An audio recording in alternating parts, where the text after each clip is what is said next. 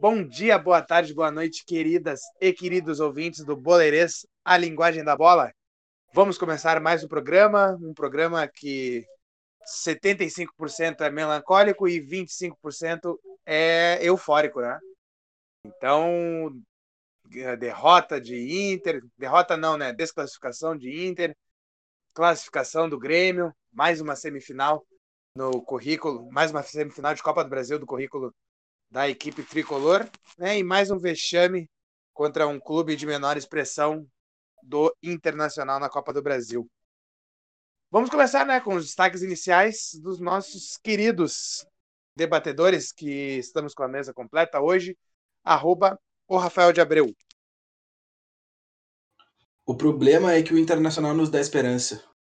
Se era, se era para cair, caía logo no tempo normal. Não precisava ter feito tudo isso que fez. É, a, a espera de um milagre, né? uh, arroba Estevam Peralta.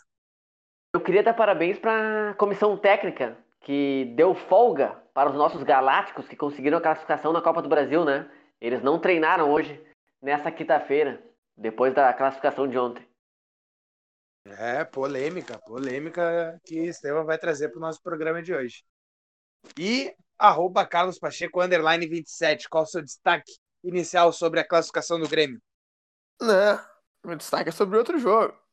América, América, América. Virou um programa gospel agora. Cantar música de igreja. Ah, o Pacheco Nossa, tá de sacanagem, né? O Pacheco é. quer estressar os guri hoje. É, o Batata já, já, tentou me censurar ali, sobre o Grêmio.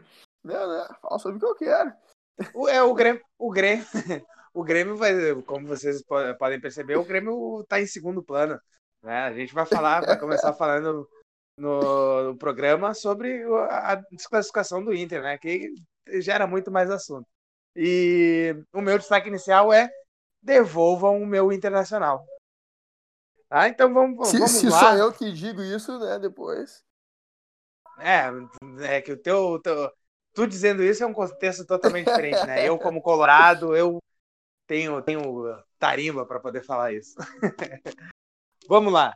Uh, falar sobre a desclassificação do Inter, é, a vitória no tempo normal e a derrota nos pênaltis, né? Thiago Galhardo, principal jogador, jogador de seleção brasileira, que o Inter fretou um avião para para ele poder participar desse jogo perdeu o pênalti, né? E o Wendel, não precisamos falar mais nada. Rafa, o que, achou do jogo? Fala aí para nós.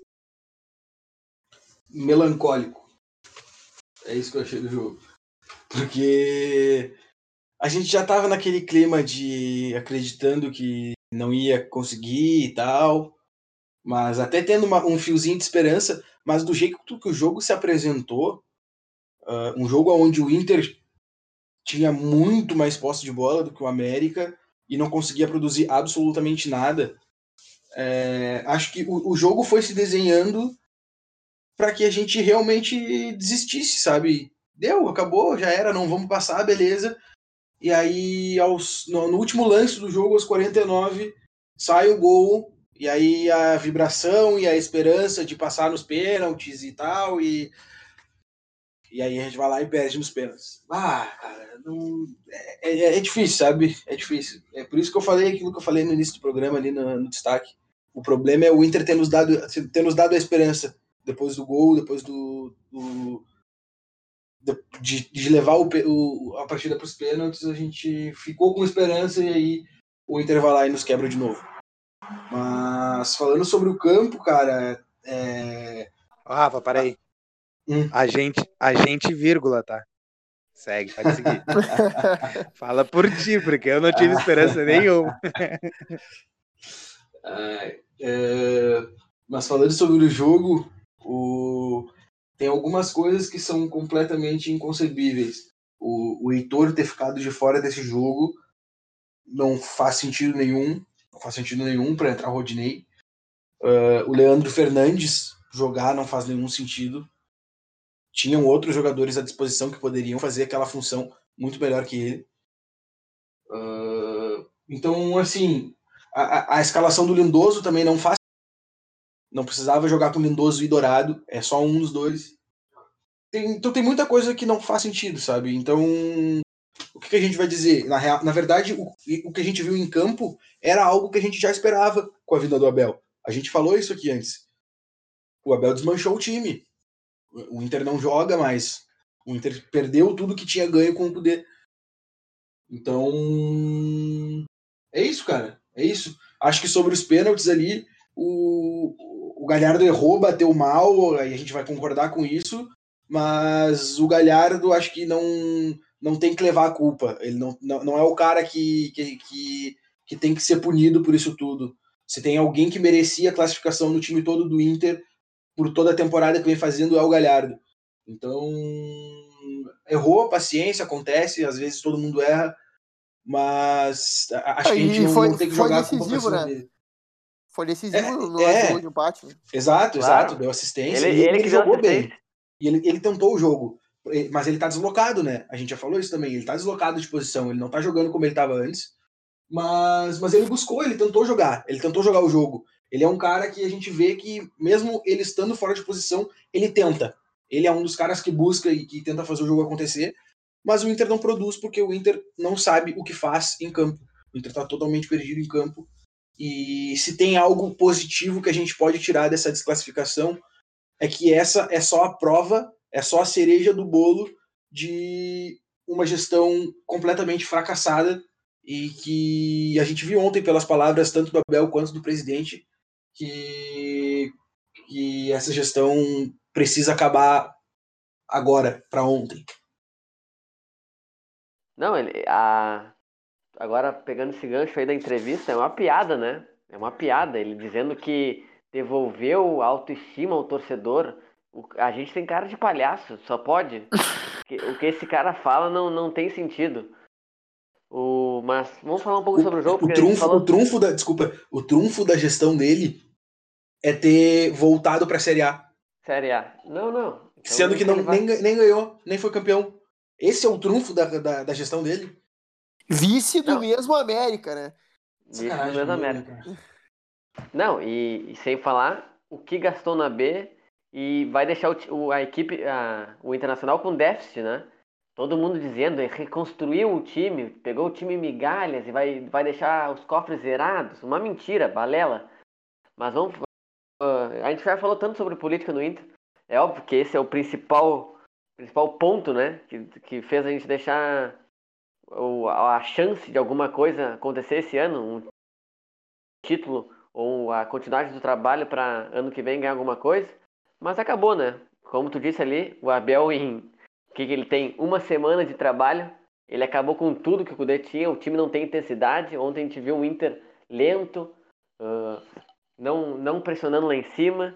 Botou dois volantes, né? O, o Lindoso e o Dourado, que para mim são dois primeiros volantes. O Dourado é um primeiro volante. O Lindoso até pode fazer a segunda função, mas não. O Lindoso é um primeiro volante. Ainda mais com, com o sobrepeso que ele tem, que com todo respeito ele parece o Papai Pig. E a, a gente tanto reclamava, né? Do Musto e do Lindoso junto com o Kudê, Kudê retranqueiro, não sei o que, o que, esse argentino quer fazer aqui? A gente via comentário. Ah, o que, que esse argentino ah, quer botar um monte de volante, baita retranqueiro, parece o Odair. Ah, e aí o, o Abel bota dois volantes, não, tudo ok. Recoloca o Dale- botou o D'Alessandro de novo em campo, com todo respeito ao D'Alessandro, é um ídolo da torcida, mas não pode mais jogar no, no, no Inter. Ele é um cara que deve jogar 10, 15 minutos. Mas, 20. mas Estevão, Acho. Ô, uma- questão que se viu no jogo que apesar de tudo isso, o D'Alessandro ainda foi o cara que mais Sim. tentou alguma coisa no Inter. Mas tentou, mas tentou, não, não, não fez uma má partida ontem. Mas, Mas, ele, cara, o Inter, condição o condição Inter, o Inter, se quer conquistar alguma coisa, se quer disputar alguma coisa, ser competitivo, não pode ter o D'Alessandro como titular. O D'Alessandro é muito útil para seus últimos 15, 20 minutos, pela sua experiência, pode meter uma bola, pode segurar o jogo. E eu acho que o, a, o maior absurdo, que não tem explicação, é o Rodinei ser titular do Internacional. O Heitor é o, o destaque da equipe depois que o, que o, que o Saravia saiu, que o Saravia se machucou. A gente teve o Guerreiro machucado, o Thiago Galhardo supriu, o Saravia se machucou, o, o Heitor supriu, e aí chega o técnico e bota o Heitor no banco. O Heitor tem quatro assistências no ano, o, o Rodinei tem quantas assistências no ano? O Rodinei no Flamengo, estava vendo os números, em dois anos ele não tinha assistências que o Heitor tem em cinco jogos, sete jogos. Então é um absurdo, é um absurdo. Ainda mais o Inter hoje, ontem, que passou o jogo inteiro cruzando bola para a área. E quem é que cruzava? O Rodinei, que é um cão castrado, não sabe cruzar. Não sabe cruzar, não sabe marcar, ele só sabe entregar. Então é isso, o Inter continua aí gastando milhões em jogadores uns salários de Rodinei, de Wendel, de Natanael, que nem tá mais, tá no Atlético Goianiense, mas o Inter tá pagando salário, Moisés. E é isso, né? O Inter vendeu lateral esquerdo Iago ali, trouxe quem? Vamos gastar dinheiro nos no salários do Wendel, do Natanael. Vendeu o, o, Eric da base, que teve dois jogos como profissional, é um jogador promissor que, que podia ser titular do Inter, podia uh, compor elenco, mas não, vamos vender por pichincha porque a gente tem que pagar os salários do Rodinei, tem que, tem que esmagar a base. O Inter não precisa de base. O Inter é o. O Inter é o Real Madrid, parece. Não precisa usar a base. É, é rico. Reclamam que tem dinheiro, mas o, o dinheiro é mal gastado. Reclamam que não tem dinheiro e o dinheiro é mal gastado. O dinheiro do sócio, o dinheiro dos patrocinadores é, é posto no lixo. Então é isso. Quem sofre é o torcedor. E eu tô falando aqui, ó. A gente é vice-líder do brasileiro, mas ninguém tem esperança. Ninguém tem esperança de nada. Ninguém tem esperança que o Inter vai pegar Libertadores. Eu acho que se o Inter pegar pré-Libertadores, é título esse ano. É título. Pode ver, me diz um Colorado que deve passar. Não, eu acho que dá pra, pra ser campeão brasileiro. Tá louco, tá no hospício, com todo respeito. Tá na p... Não tá, não tá no, não tá não tá pensando racionalmente. Então, não eu acho que é isso que eu tinha que dizer. E queria destacar também a entrada do, do Caio Vidal ali, guri da base entrou, acho que entrou bem, não sentiu a pressão. E é isso. Eu acho que a gente tem bons jogadores na base. Eu acho que tem que botar a gurizada para jogar. Eu sei que a gurizada rende mais quando o time está acertado. Tanto que o Kudê botou um, um, eh, lançou vários jovens, né? Que entraram bem e tudo. Então, eu acho que é isso. Ânimos exaltados do nosso debatedor Estevam. É até um palavrão, a gente pede desculpa aí para os nossos. Perdão, perdão, perdão, eu me exaltei. o, o homem não tem sangue de barata. eu vou falar um pouquinho sobre os pênaltis. Uh, eu acho que vocês estão passando muito pano para para gente que não merece, né? Vocês falaram que o Thiago Galhardo não merecia, não sei o quê. Eu, eu, até concordo em partes, né? Porque tá, ele é um cara que tem tá fazendo uma boa temporada e tudo mais. Ok. Mas ele é o principal jogador do Inter no ano, assumiu a responsabilidade de bater aquele pênalti, ele tem que fazer, não interessa se ele errou ou não. Né? Ele não perdeu nenhum pênalti até agora. E isso era um negócio que eu queria falar para vocês. Eu, eu não lembro. Mas no onde... Grenal tentou perder, né? É, exatamente. E, é, e, era isso que. Esse é um ponto daquilo que eu queria falar, Pacheco. O, eu não lembro onde que eu vi, mas eu acho que foi no, quando anunciaram a contratação dele no Twitter, do Inter, que tinham comentários de torcedores do Ceará dizendo assim: ah, ele vai sair daqui para perder pênalti decisivo, pênalti importante na, aí no Sul. E isso, isso me deu um estalo hoje, ouvindo programas né, da, de rádio que, que, que eu geralmente escuto, e, e, me deu um estalo, assim, eu, bah, lembrei, lembrei dessa situação. E eu, caraca, porque os caras falaram a mesma coisa, né? Contra o Grêmio, ele. Ah, meu, o cara, o cara acerta 30 pênaltis na temporada e, é, e tu quer crucificar é. ele por um. Tá, tudo não, bem que foi um decisivo, mas, mas, mas tu vai botar na balança. Eu não, eu não tô crucificando. Não, mas, mas, é que, na verdade, no Grenal ele perdeu o pênalti, né? A bola entrou, mas ele bateu na eu, eu não tô mas, crucificando, eu não tô crucificando. Ah tá, a bola eu... que bate na trave e entra não conta. Não, é não, trave. Não, a bate não é gol. É, não, é que gol que bate tá, na tá, trave. Tá. Na, na, verdade o Vanderlei botou pra dentro. Não, o Vanderlei que botou pra dentro, sem querer. Eu não tô crucificando ah, tá, desculpa, o tá, eu não tinha lembrado do pênalti do Grêmio, agora eu lembrei, é verdade, tá. Agora eu concordo contigo, desculpa, peço perdão. Não, foi, não, o Pacheco tá falando, foi, foi 1x0 pro Grêmio aquele jogo, o Galhardo não fez o gol. Não fez o gol. Não, o assunto aqui não é o Grenal, deixa, deixa, deixa eu continuar. Eu não tô crucificando o Galhardo. Eu só tô dizendo eu, que eu não passo pano para ele. Ele deveria ter feito. E, e, e, essa situação que tu falou, Rafa, é a mesma coisa do Edenilson. Que ele joga 30 jogos bem e no jogo importante ele some. Né? Para mim não serve. Para mim, jogador tem que jogar bem e principalmente no jogo grande. Né? Então... Mas, ô, Batata, tu tá sendo oportunista agora. Não, tudo bem, eu, eu, posso estar sendo oportunista, ah, por, mas. Por é, incrível que é pareça, eu concordo com o Estevam. não, não, não, tem problema. Eu posso ser oportunista nesse momento, não tem problema nenhum. Eu só não tô. É, isso também é uma questão minha, dessa minha revolta também com o time do Inter. Porque eu não passo mais pano para jogador que, que, que não corre, que para técnico consagrado que uh, foi contratado sabendo que não tem condições de, de, de dar um, uma sequência num trabalho anterior. Né? Eu não passo pano para dirigente que indicou esse treinador que é ultrapassado para ser o uh, para dar sequência né, num, num, num, treinador totalmente moderno que era o Cudê, né, para ter o Abel agora, que totalmente ultrapassado, a gente não sabe nem quando é foi o último trabalho bom dele. Né? Então eu não passo mais pano, eu, é, a minha revolta, assim, eu estou indignado com o Inter, por isso que o meu destaque é, inicial foi devolva o meu Inter, cara, porque eu vi o Inter com conquistas é, maravilhosas, né? Eu cresci vendo a, a, as principais conquistas do Inter, né? E essa mesma confraria, né? Não sei se vocês acompanharam a, a entrevista do Falcão né, no, no canal do Potter, né? Tem uma confraria que manda no Inter há 20 anos, né? Uma ditadura, que, que foi a palavra que o, que o Falcão usou, é que ao mesmo tempo que eles deram as maiores glórias para o Inter, eles destruíram o Inter. Eles destruíram. O Inter não tem mais base, o Inter não tem mais elenco, o Inter Virou deve um pra... né, cara?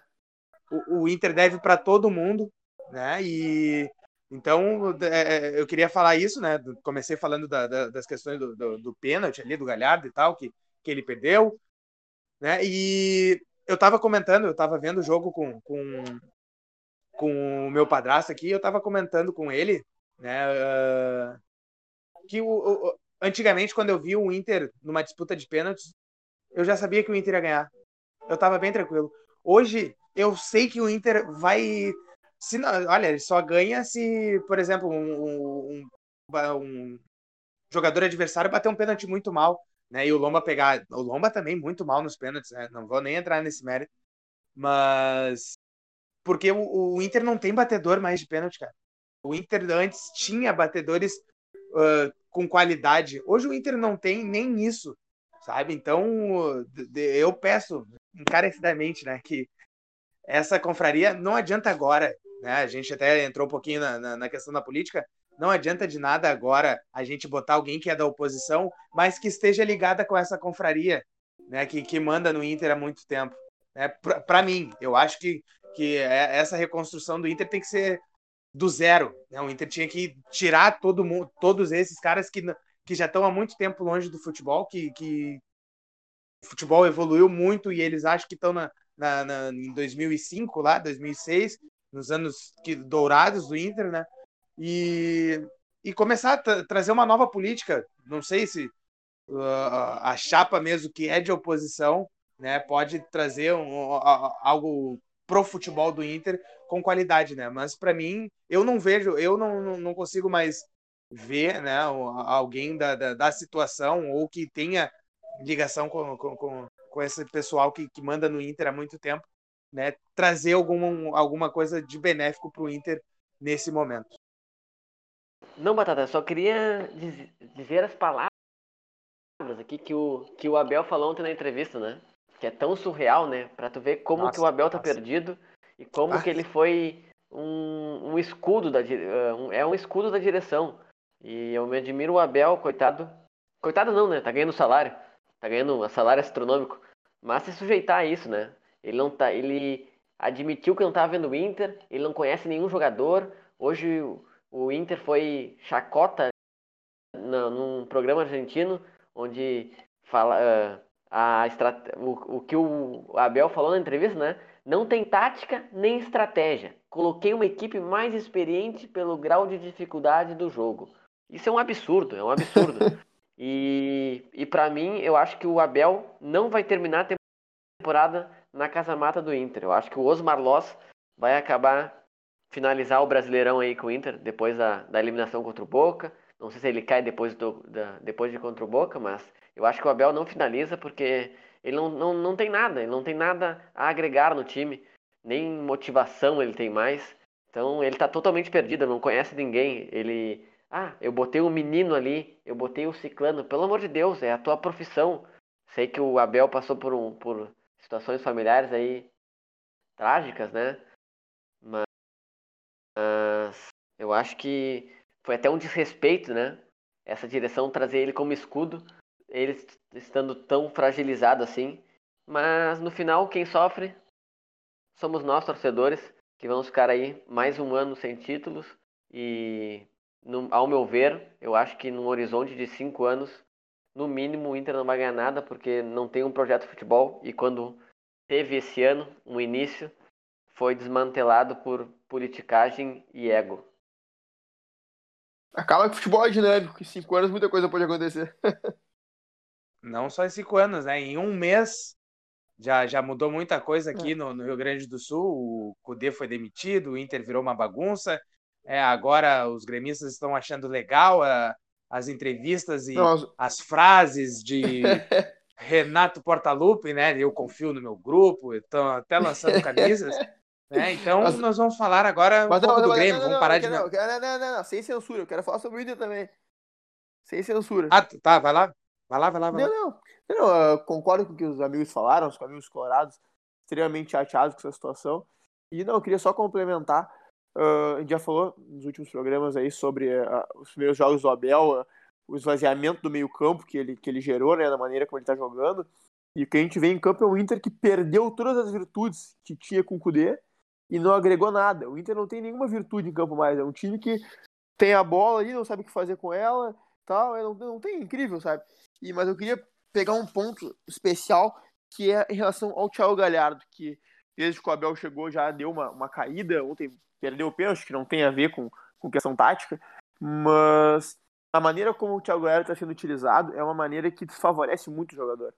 O Thiago, a verdade é que o Thiago Galhardo ele rendeu bem jogando como se fosse um segundo atacante, né? Um jogador que encontra os espaços para finalização, né? para chegar, para definir.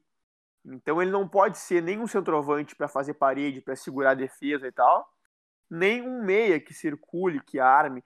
Nenhuma dessas duas funções é a dele, né? A dele mesmo é ter um outro atacante que segure a defesa, que dê a profundidade e que permita a ele encontrar espaços para finalizar, para para chegar na cara do gol e tal. É, é, é, é, essa que é a jogada dele. Né? Então, sempre que ele não jogar dessa maneira, a tendência é que a gente tem um Thiago Galhardo rendendo bem menos do que se viu em outros momentos. E o Pacheco, eu acho que um bom jogador para jogar com ele, que vem, foi o autor do gol ontem, né? O Alberto acho que precisa de mais minutos ali no ataque, ainda mais com, com o Abel machucado ali. Eu acho que a gente já falou em outros programas, né? Que o Yuri Alberto naturalmente vai virar titular do Inter, mas agora com esse esquema do Abel, não sei se vai conseguir, porque ele gosta de jogar só com um centroavante. É, pois é. Então, antes da gente passar para o Grêmio, né, como a gente tentou, mas o Pacheco quis falar um pouquinho sobre o, o Internacional, uh, a gente tem que parabenizar o trabalho excelente do Lisca, né? O Inter perdeu, a gente falou só do Inter aqui, mas o Lisca conseguiu chegar com o América Mineiro numa semifinal, agora enfrenta o Palmeiras. Né? Daqui a pouco ele pode até surpreender e chegar numa final. Né? Isso que agora... plantou, plantou vagão no Inter, hein? Ah, e com certeza os, os torcedores colorados sensatos, né? Deve, como, como, como a gente, né? Eu, eu me considero um torcedor sensato, mais que não pareça. É, mas os guris também aqui, a gente até discutiu né, no grupo do WhatsApp que seria um, um bom nome, né? A gente poder dar, dar um, um tempo de trabalho para o Lisca, né? Que é o Lisca doido, mas que entende muito de futebol.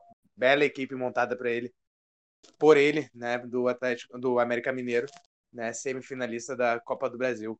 E o outro semifinalista, um dos quatro semifinalistas também, né? É a equipe do Grêmio, que uh, jogou com o regulamento debaixo do braço, administrou muito bem, foi lá, jogou tranquilamente contra o Cuiabá né, e garantiu a sua vaga entre os quatro melhores da competição. Pacheco, o que, que tu achou do jogo? Jogo num horário atípico, né?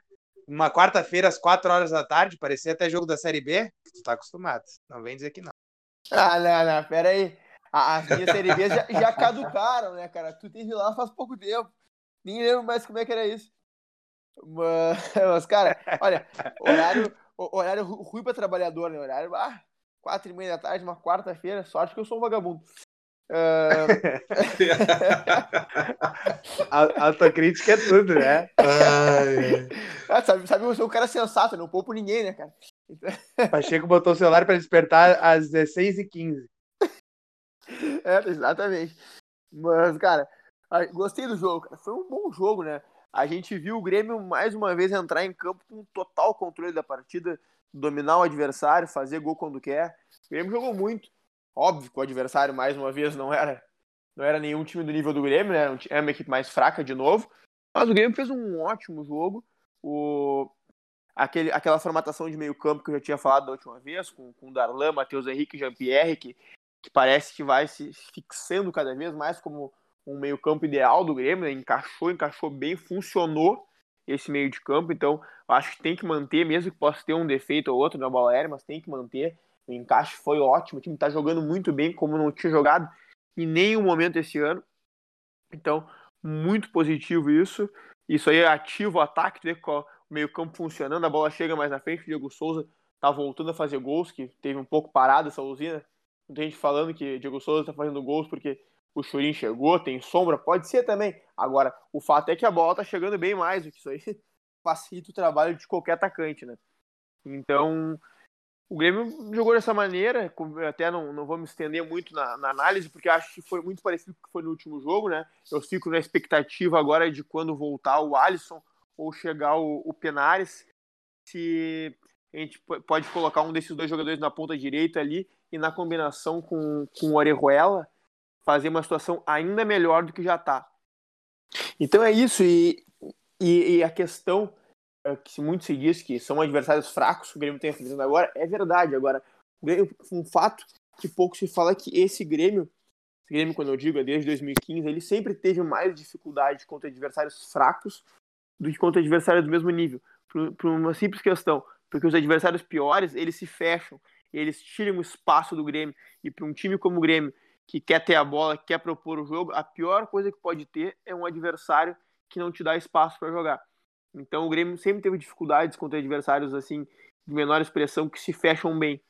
E, e é verdade que nos últimos dois jogos aí o Grêmio conseguiu vencer o Ceará e o Cuiabá jogando muita bola, mesmo nessa situação de adversários que não oferecessem espaço para o Grêmio. É, e, agora a gente fica na expectativa de, de ver o Grêmio enfrentar um adversário mais forte para ter a certeza de que esse time também vai conseguir jogar aquela bola que a gente está acostumado contra times mais fortes, o que ofensivamente nunca é um problema para o Grêmio, né? Já que o Grêmio costuma ter um ataque efetivo contra as equipes mais fortes, mas, claro, né? Contra equipes mais fortes, além do ataque efetivo, tem que ter uma defesa boa, porque senão são equipes que têm qualidade de marcar gols sem ti, né? Então, o Grêmio tá acertando, tá jogando bem, ficamos muito felizes, torcedores do Grêmio, até a gente brincando, tá se iludindo que isso, que aquilo. Então vamos ver até onde a gente pode ir com esse time aí, vamos ver quando um time mais forte, a gente mantém. Acho que tem boas, tem boas expectativas de que a gente consiga manter um nível de boas atuações. E aí, vamos, vamos descobrir qual é o nosso limite. Cara, só pegando esse teu oh. gancho. Vai lá, vai lá, vai lá, vai lá. Só pegando esse teu gancho que tu tava falando de enfrentar times mais fracos, que o Grêmio tinha dificuldade também e tal. Só que o lance é que esse é o trabalho que tu tem que fazer contra times mais fracos. Tá ligado? Acho que aí é o, é, é o que a gente tem que destacar de positivo no Grêmio. Porque contra um time uh, como o Cuiabá, que era um time totalmente de segunda. que O Cuiabá já é um time de segunda divisão e ainda estava jogando praticamente com as reservas. É isso que tu tem que fazer, tu tem que passar o carro em cima dos caras. Tu tem que jogar bem. Tu tem que te impor o jogo inteiro, ainda mais jogando em casa. Tudo bem que não tem torcida, enfim. Mas o Grêmio fez o que, o que tinha que ser feito contra um time mais fraco. Então é, é esse é o lado positivo, entendeu? E também não, não dá para deixar de destacar o GPR, né? Que é, é, é, um cara muito diferente, né? Ele jogando bem agora com é, sequência. Ele... Tá, tá, tá, jogando muita bola o GPR mesmo, bah? É, ele tendo sequência agora é, vai ser difícil segurar. É do Jean-Pierre que eu queria falar, Rafa. E um amigo meu, né, que que é atleta profissional de vôlei, né, e ele é gremistão, é, e aí ele fala pouco de futebol comigo, né, mas aí quando o Grêmio tá bem, ele, vem, ele vai lá e, e manda, né, ou quando o Inter tá mal. Sim, sim, sentiu ele... ressentimento nessa fala. Não, nada, nada, nada de ressentimento. eu só, só não dou muito ouvido para ele porque eu sei que, que é de momento, né, as folgações. Mas aí ele veio me perguntar, né, do Inter e tal. E eu comentei com ele, né, da situação que o Inter está passando.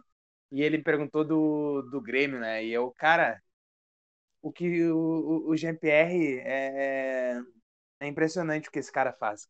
Tô parecendo a Bel Braga falando, né, na coletiva. Impressionante. foi lindo, cara, foi lindo. Foi lindo, cara. Mas eu, eu, eu até comentei com ele, né? Eu, eu lembro direitinho do primeiro Grenal que ele estreou, que eu tava no estádio, né? Foi no Beira Rio, que ele entrou no lugar do Luan e ele jogava ainda com, com a camiseta para dentro do calção naquela época. E ele não corre, cara. É impressionante. O GPR ele, ele joga muita bola sem correr, sem fazer um mínimo esforço, porque ele tem muita qualidade o GPR, ele me lembra aquele jogador peladeiro, cara. Um peladeiro, né? Aquele cara que joga na, nessas quadras de futebol 7 aí.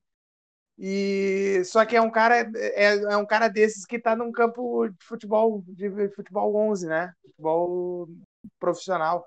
Porque ele, ele, ele não corre, mas ele joga muita bola, ele tem muita qualidade no corpo. Né? E com certeza a, a volta dele, ele que ficou um bom tempo, né?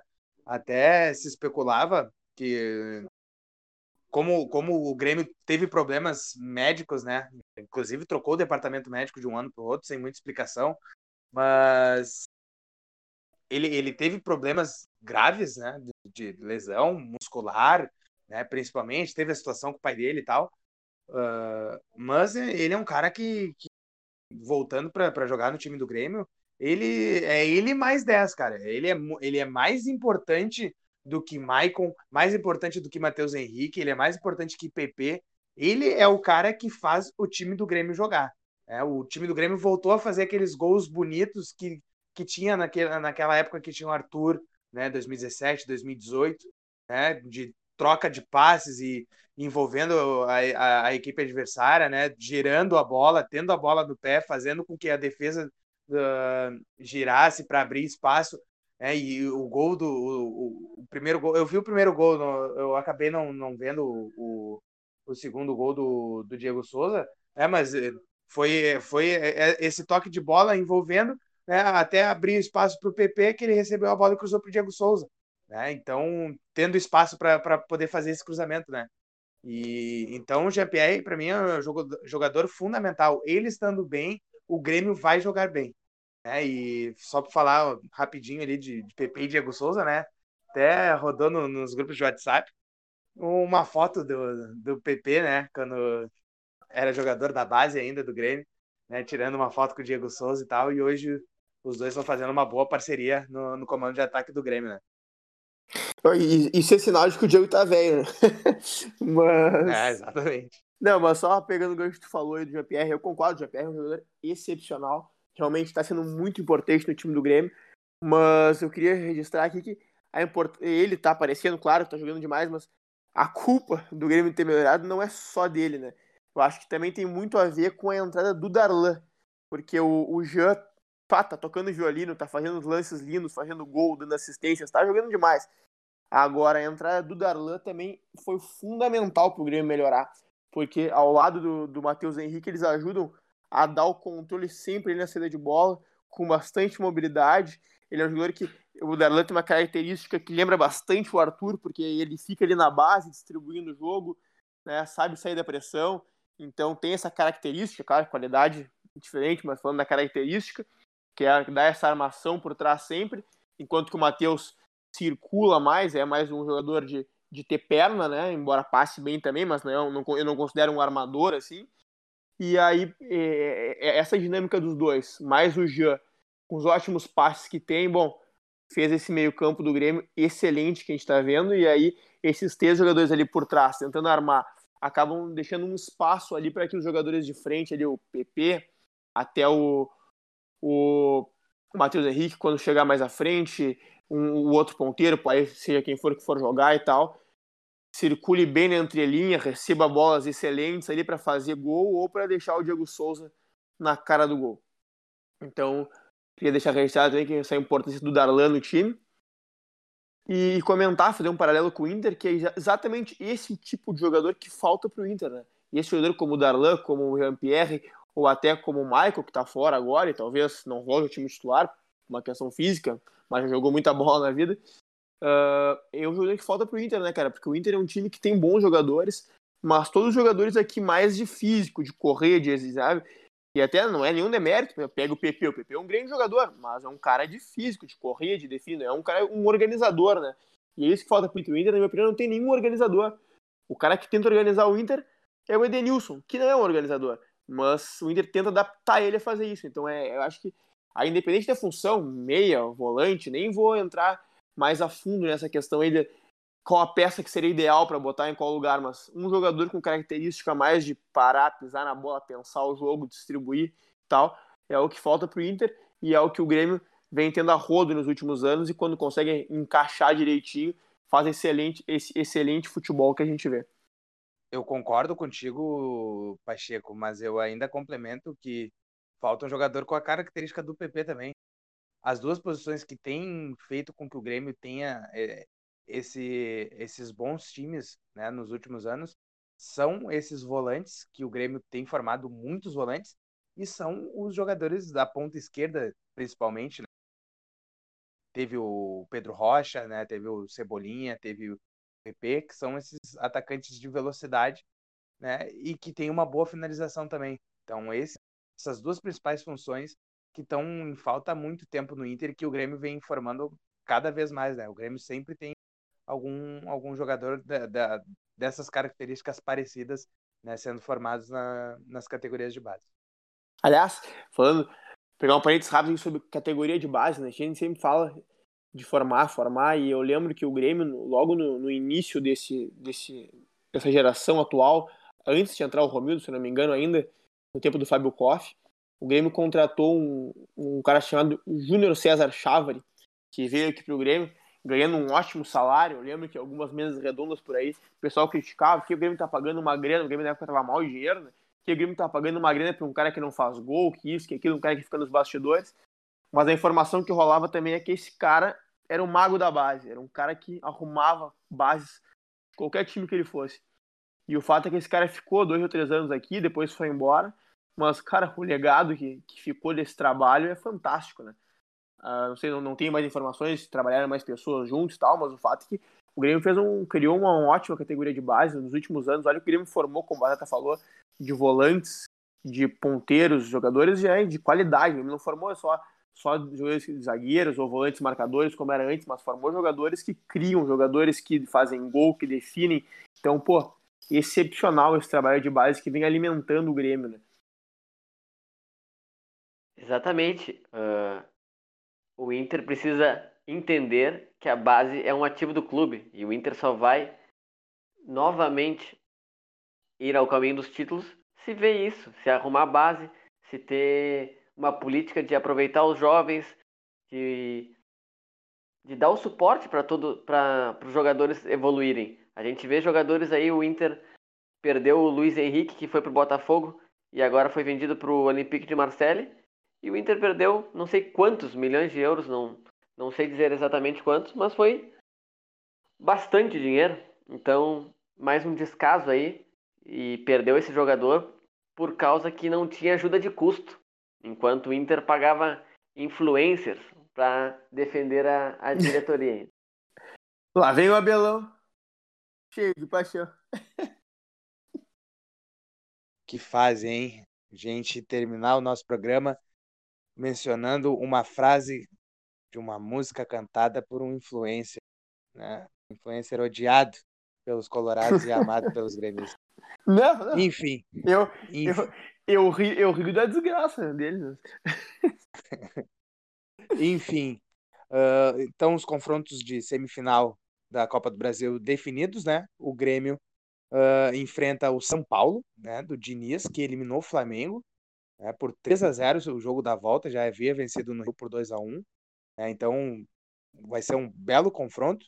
Né? E o América Mineiro, que eliminou o Inter, pega o Palmeiras, que empatou por 2 a 2 com o Ceará, havia vencido o primeiro jogo por 3 a 0 né? E ambos, ambas as partidas semifinais, elas vão pegar as datas próximas do Natal e do Ano Novo.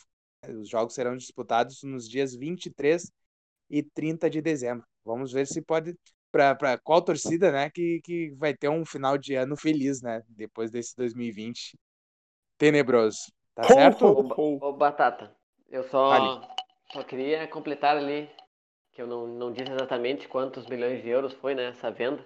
Foi 12 milhões de euros que o Inter perdeu aí por. Não, eu não vou falar outro palavrão aqui no programa. Pode finalizar aí. Ah, informação.